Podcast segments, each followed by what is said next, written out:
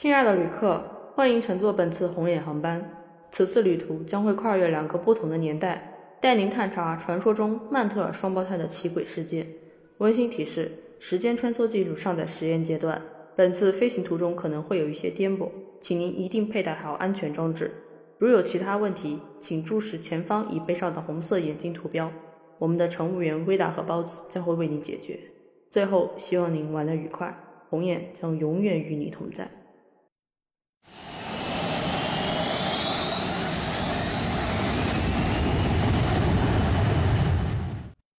欢迎收听新一期红眼航班，我是包子，我是 Vida。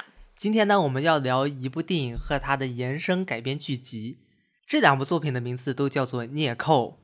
哇，要说到一九八八年大卫·柯南伯格导演的那一版《孽寇》，可以说是相当经典了。当然经典了，有我们最著名的铁叔出演，怎么可能不经典呢？哇，真的是一看到他英俊的相貌，我觉得很多人 就会被吸引去看这部片子哈。我可以说，这部片子因为有他而出名，真的 classical。没错，设定我觉得也永远不会过时。孪生双胞胎，谁不喜欢看到这样子猎奇的设定啊？一个铁叔就让我们兴奋了，更何况是两个呢？当然，我觉得这样子成功的先例，为后来者的改编也提供了非常大的难度。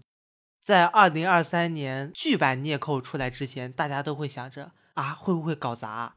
就像你说的。两个铁叔，有谁能够超越呢？实际上，我也没觉得有人能超越。但是就我而言，我觉得真的做到了。当然超越了，他可是雷切尔维兹哈。对，而且这一个剧版非常聪明，也是我觉得非常有现实意义的，就是他把男性孪生双胞胎改成了一对姐妹，对吧？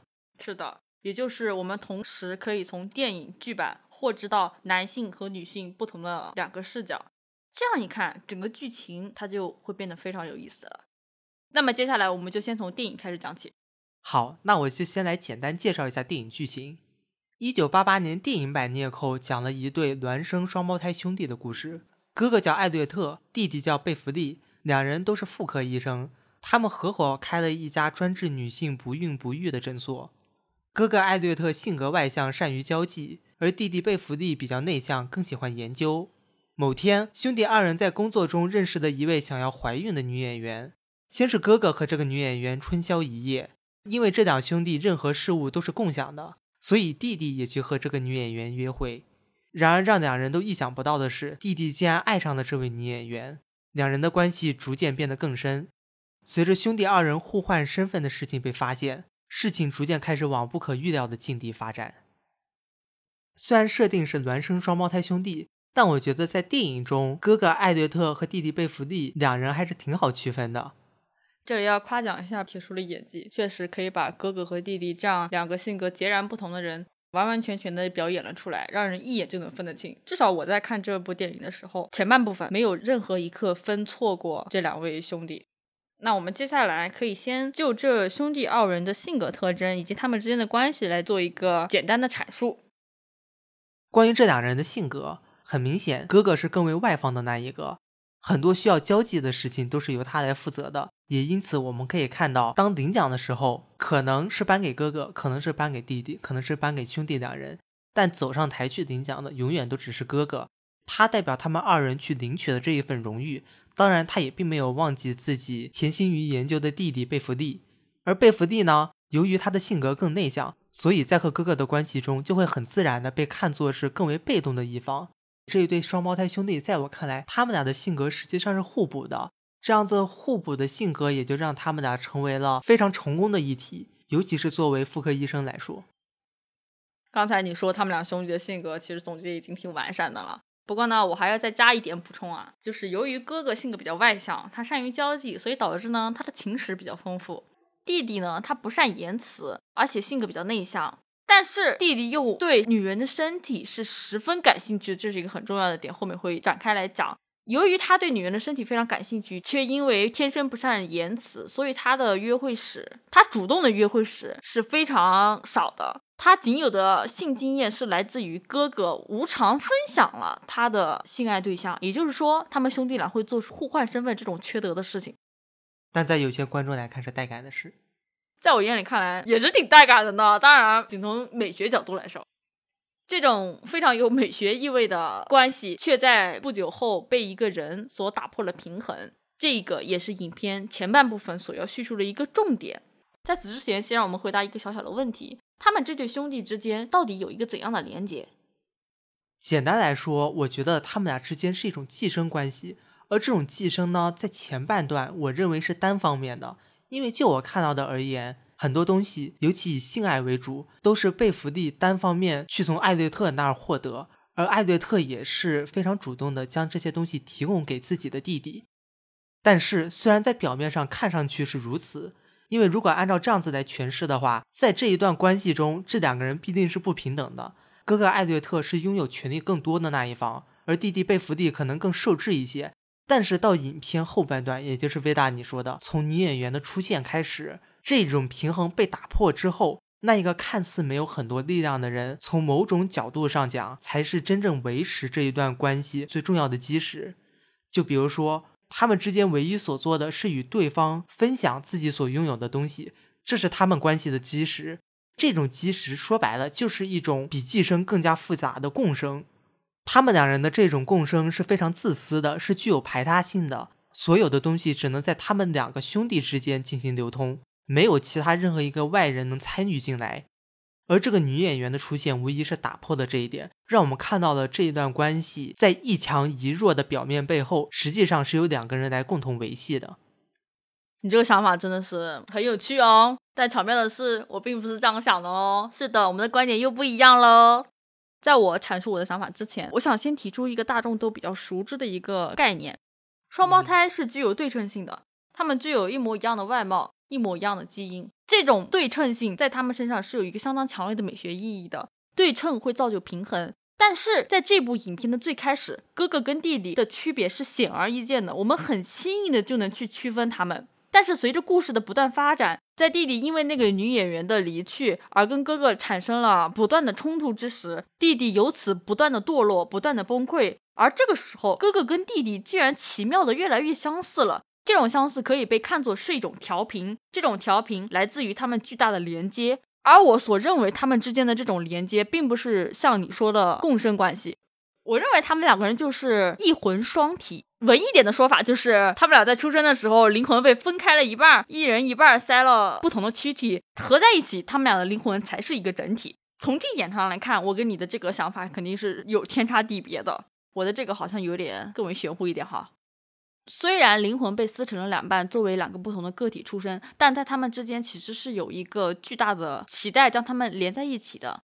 他们中间的这种连接，通过血液和神经，将弟弟的情绪和欲望传递给了哥哥。在影片当中，弟弟因为女演员的离去而感到痛苦万分，因此毒瘾不断加深，以至于不断堕落、不断崩溃的时候。精神出现了巨大的问题，而哥哥面对这样的弟弟所做出的选择，并不是像他身边的秘书所建议的那样和弟弟完全的分割开来，而是仍旧没有抛弃弟弟，并且说出了“我弟弟的研究是我事业的一切”。这句话的意思也可以引申为“我弟弟的存在也是我生命的基础”。Ally, Ally, Ally, you haven't done anything wrong. Look, your reputation is separate from Bev's. You've still got a career.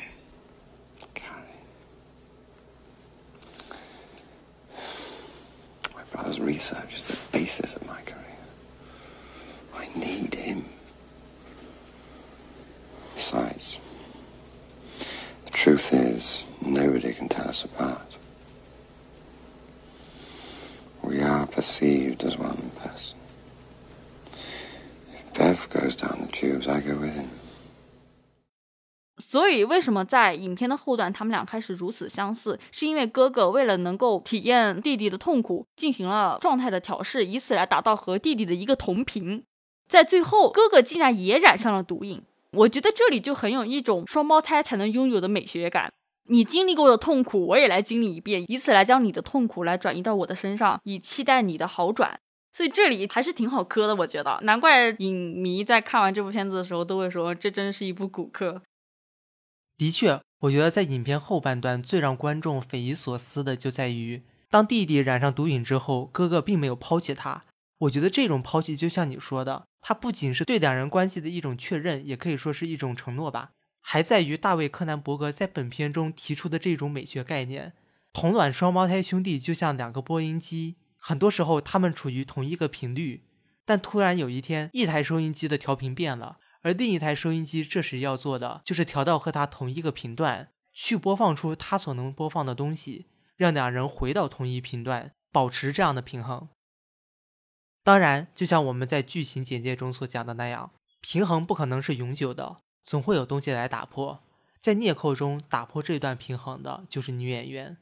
这个女演员角色在我看来很有意思的一点是，尽管这部电影中你可以说除了铁叔之外，她就是第二主角，可是她的戏份真的可以说是少之又少。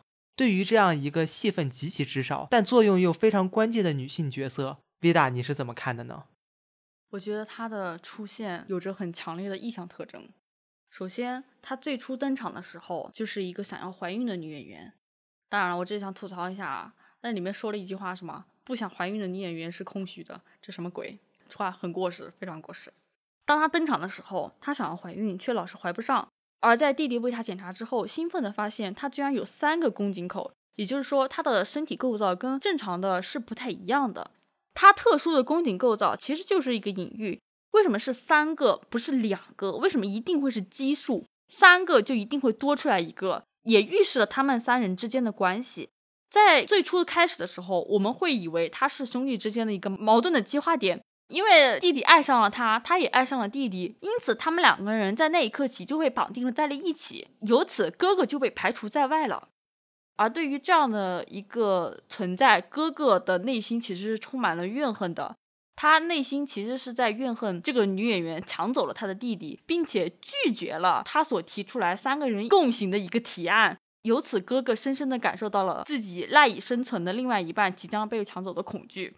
当然，我在这里想要阐述的仍然是这个女性演员本身的意味，因为她是一个意象的存在，本身其实没有太多丰富的个人角色的内涵。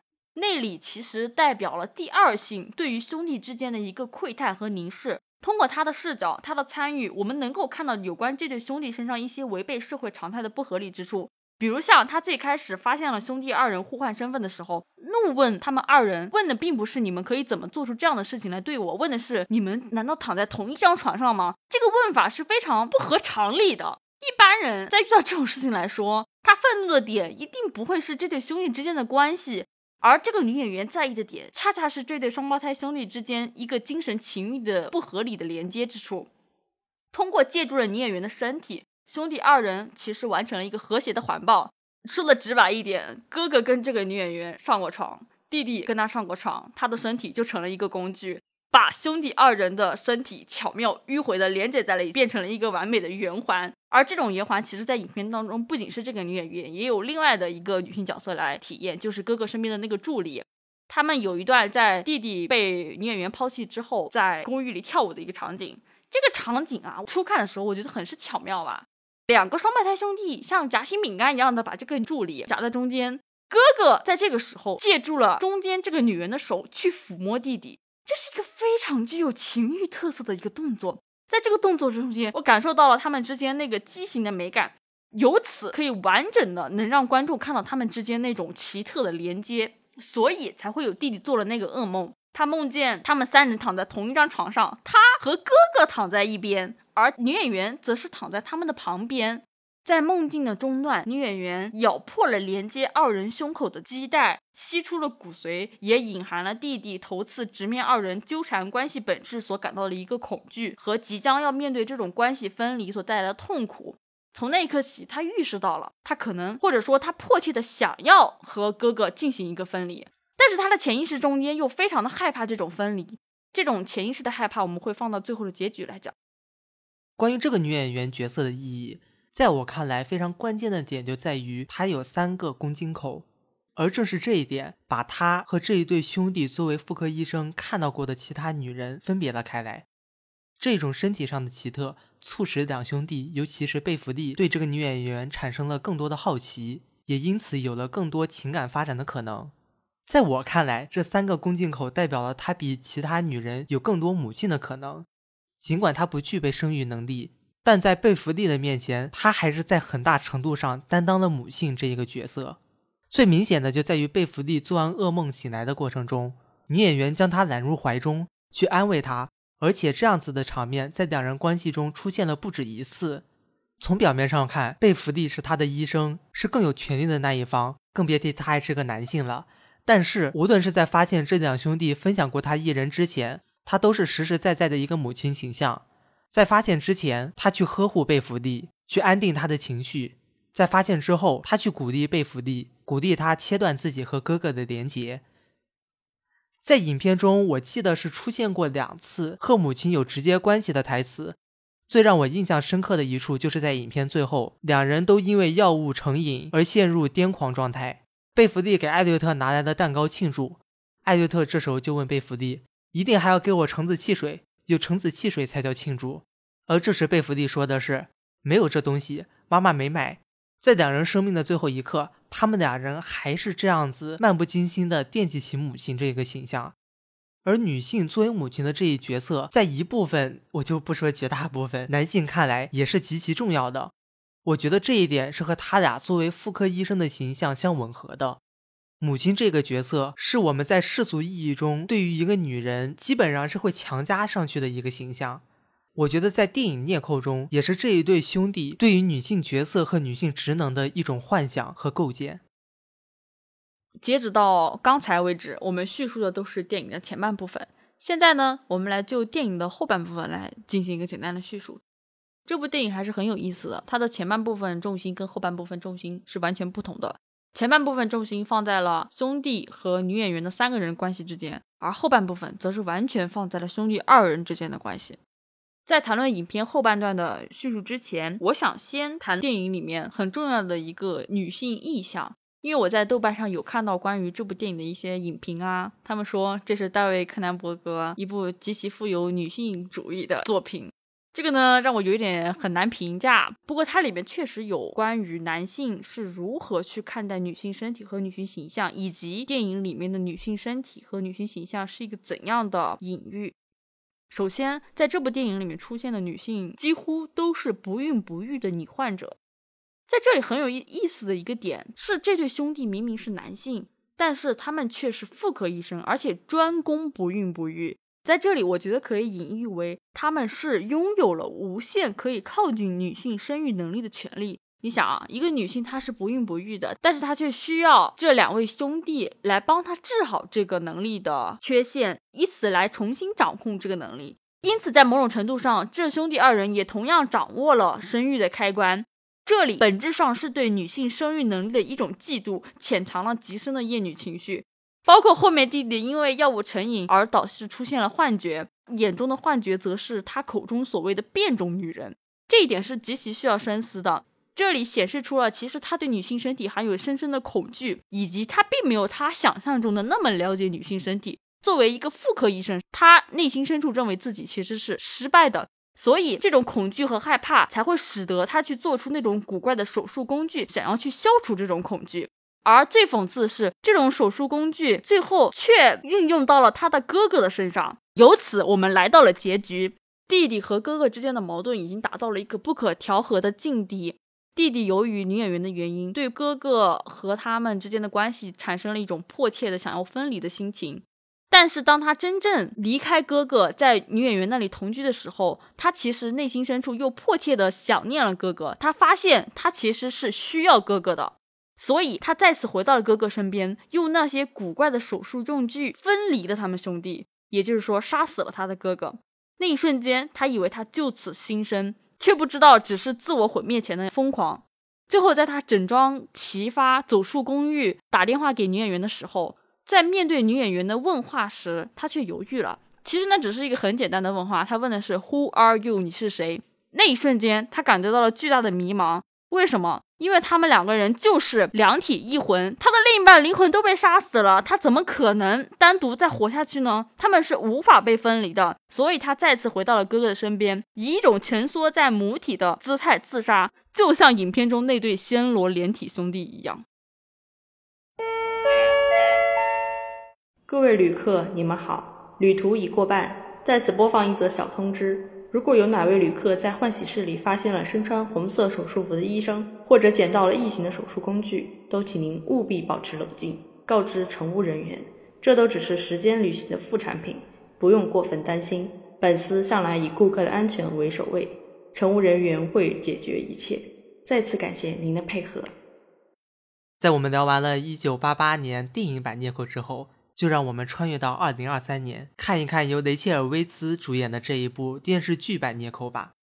这一版《孽寇》的改编呢，实际上主要就在于两个主人公的性转了，兄弟变成了姐妹，时间放在了现代曼哈顿。不变的是，姐妹依然都是妇科医生，妹妹依然遇见了想要怀孕的女演员，并且爱上了她。改编的地方则在于，不同于电影里已经拥有自己诊所的兄弟俩，姐妹正在争取投资去建立一个面向大众的分娩中心。另外一点则是在电影里有毒瘾和善于研究的都是弟弟，而在剧中这两个设置都放在了姐姐身上。因为剧情背景放到了现代，那么在本剧中就会有更多涉及科技伦理啊、女性权益的话题。聊这一部剧，我觉得还是和电影一样。现在聊一聊这一对姐妹之间的关系。蠢钝如包子我呢，我竟然觉得剧中姐妹的关系和影版兄弟的关系没有什么本质上的不同哎。其实，如果按照性格设置上来说的话，确实没有太多的不同。姐姐呢，同样是外放的那个人，跟电影中哥哥一样；妹妹依然是那个比较内敛、比较不善言辞的那个人。只不过这部剧可能由于 加入了一些女性主义的元素在里面，妹妹的设置更偏向于理想主义化一点，而姐姐可能更现实、比较疯狂、任性一点。在雷切尔·维兹对于这部剧的采访中，曾经提到过关于姐姐这个角色。他说，姐姐艾略特是一个非常饥饿的人。不管是对任何事情、任何人，她总是想要去食用，这一点也体现在剧中很多场景都表明了姐姐在跟别人交流的过程中，或是在她个人场景里面，她手中一定会有食物，而且她吃饭的样子永远都是那种大快朵颐的样子，充满了欲望，甚至连他去称赞对方说的都是 “You are so delicious good”，注意这个 “delicious” 就非常的有那味儿，整个形象都非常的饱满。由此可见，这两姐妹和那对兄弟其实设置上只不过一个更加的现代化，一个更加的古典化，本质来说并没有太大的区别。包子刚才说，他觉得他们的关系其实没有太大的改变，但是在这里我又跟包子产生了一点分歧，因为如果对比一下电影跟电视剧，我觉得他们两者分别所体现出双胞胎的关系是不同的。因为我认为电视剧中姐妹的关系反而更靠近于包子先前所说的电影之间兄弟的关系。我认为在电影中间兄弟的关系是一魂双体，而在电视剧中我更倾向于姐妹的关系是共生。可以说，在我的观点里，我觉得剧版跟影版其实是有一个很大的区别的。这个很大的区别不仅体现在我所认为的他们俩的关系中间，还体现在这个结局。其实剧版的大概剧情跟影版没有太大的区别，依然是一个女人介入了双胞胎之间，妹妹爱上了女人，妹妹想要独立，姐姐和妹妹开始有了矛盾，两个人又开始进行一个不断的冲突、不断的纠缠的一个境界。所以说整体剧情没有太大的改变，唯一不同的就是这个结局，也是我们认为整个剧版的高光和升华之处。现在我大概解释一下这个结局啊。如果按照是完全影版结局，那么最后结局应该是妹妹杀死了姐姐，妹妹又自杀，陪伴姐姐一同赴死，这种具有一同堕落美学意义上的结局。但是呢，在剧版反而是姐姐杀死了妹妹，并且取出了她腹中的胎儿，从此成为了妹妹。这个结局就非常的耐人深思。在这里，我想先问一下包子，在看到这个结局的时候是怎样的一个想法？当我看到这个结局的时候，我的第一反应是。这个结局好像也没有那么新奇，但是后来我会逐渐意识到，这是因为我是处于二零二三年去看这样子的一个双胞胎设定，自然而然就会有这样子的看法。而在电影结局中，当弟弟杀死了哥哥之后，发现自己也并没有生存下去的必要，回去陪着哥哥一块儿死去时，那一个结局对我来说才是一个相对更陌生的。归根结底，电视剧的这一个结局改编对我来说才是真正现代的。更符合我们当代观众想法的一种结局。你之前提到了银版《涅扣》有很强的古典美学意味，我觉得结局就是一个集中体现。而在看剧版的时候，最后的结局实际上是在我意料之中的，但是我却觉得它非常的好。这个结局的思维，在我看来是符合我们现在观众一个思维逻辑的，是符合我们现在观众一种心理预设的。它代表了随着现代医学的发展，我们是逐渐认为人是有能力和心理上的一些东西实现分割的。就像剧版最后，艾略特杀死了自己的妹妹，他切断了和自己妹妹的联系，但是在与此同时，他还是接受了自己妹妹的孩子，并且成为了自己的妹妹。这种切断了心理上的联系，但是还保有原来自己的方式，我觉得是像我这种观众非常喜欢的。我觉得你的想法好温柔，因为我对于结局的解读跟你又是完全不一样的。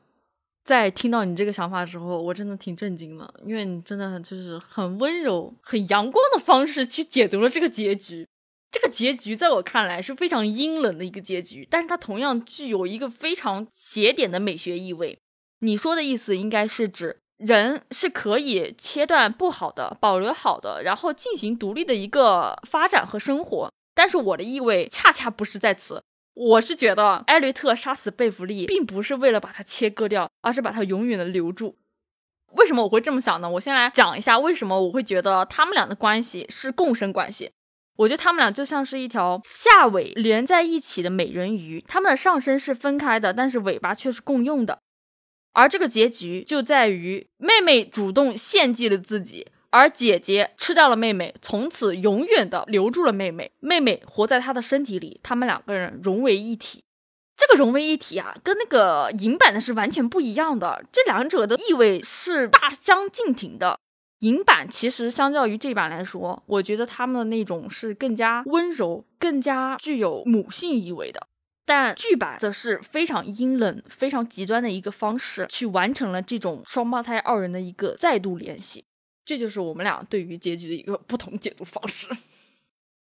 除了这个结局，我觉得本剧对于女性和生育的探讨也是非常有意义和价值的。不知道薇达你是如何看待这个问题的呢？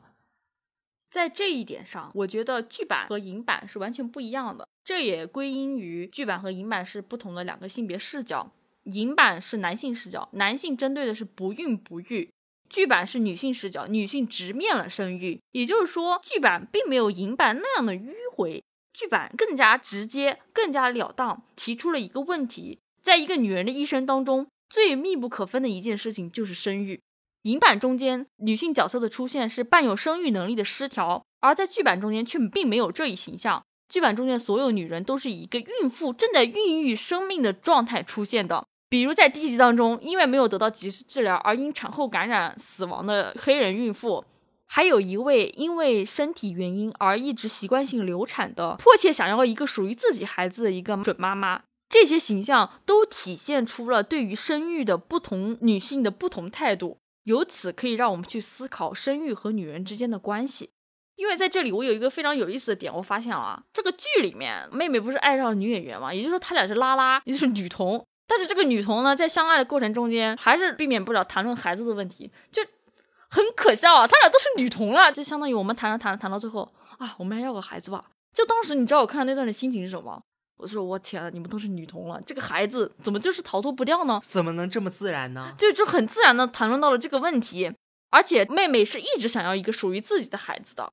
其实我一直不太懂她为什么想要这么做。但是在后面的话，我是觉得他是对生育能力抱有一个非常理想化的状态，因为他本人也是一个有一点天真的理想主义，甚至于这种天真的理想给他带来了一种不同于姐姐表面上的疯狂，他是一种内里非常偏执的一个形象和状态。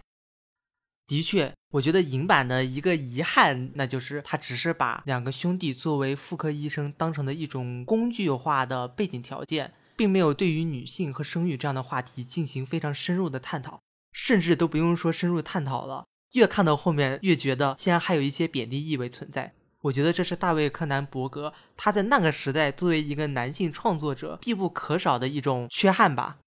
而到了二零二三年，剧版在种族、阶级等方面都体现出了女性与生育这个话题是多么具有现实意义。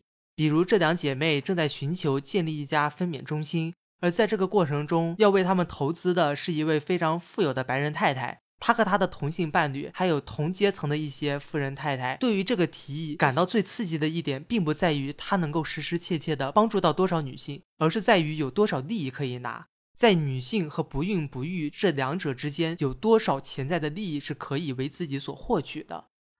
包括像种族方面，在第五集中，编剧用了医学史上一个非常有名的例子，那也就是一个白人男医师利用一个十七岁黑人少女的身体去进行多次实验。不管不顾这一位患者的身体状况，为自己获得了名声与利益。我觉得这些探讨是能非常刺痛我们正在观看的观众的。就像你刚才说的，这个剧确实提出了很多关于生育、女性方面的一些非常尖锐的问题。让我印象最深刻的就是第一集最后结尾的时候，她们姐妹俩为了开设分娩中心去找富婆投资。在饭桌上，妹妹因为富婆那些高高在上的利己主义而感到非常的气愤，所说出的一段台词让我印象非常深刻。具体台词我就不复述了，因为挺长的。大概翻译过来的意思就是：生育是一个庞大的系统，这个系统我们所有的女性从古至今一直都参与其中，但是演变到了现在，生育所给予女性的损害却像是一个副产品一样被人所忽略了。这个系统羞辱、损伤了女性的身体，却仍然使每一个女性都参与其中。No. This may not be that exciting for you to hear, but no, it happened because of the system, because the system is fucked. It's diabolical. Despite the fact that this is how every single one of us enters the world, despite the fact that women have been giving birth for as long as humankind has existed, this is the best that we have come up with. It's a system that bullies and scares and terrorizes and humiliates and rushes and ruins women and their bodies. And then somehow, somehow, we have been part of making this system seem normal and necessary and just a byproduct of what happens should a woman be in a position where a baby needs to exit her body.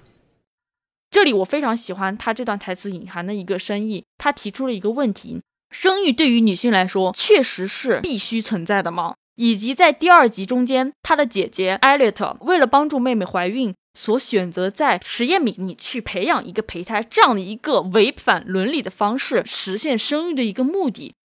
这两者结合在一起，就会让我们去想到，如今的科技发展会给生育这件事情本身带来怎样的一个转变和转折。当然，肯定评论区有比我们更了解这方面科学知识的一些听众，我们也希望你们在评论区能给出一些解答。再回归到这部剧的本身，这样的一个利益其实是非常的优秀的，放在现代它也是非常先进的。但是很可惜的是，它在这部剧里被碎片化了，这是我觉得非常可惜的一个点。由于剧版跟影版所阐述的重心不同，也导致了这两部的缺憾跟优点也非常的显著。影版的切入视角其实是非常小的，但是它所引出来的东西是非常纵深的；而剧版所切入点非常的广，可惜却是浅而折纸。这一点，我觉得对于剧来说是一个非常致命的缺点。关于这两部作品的缺点是这样子，那我很好奇，在优点方面。你觉得，既然这两部作品他们选取的性别视角是完全不一样的，会给他们带来哪一些表达上的优势呢？肯定是有优势的。首先，我们说一下影版吧。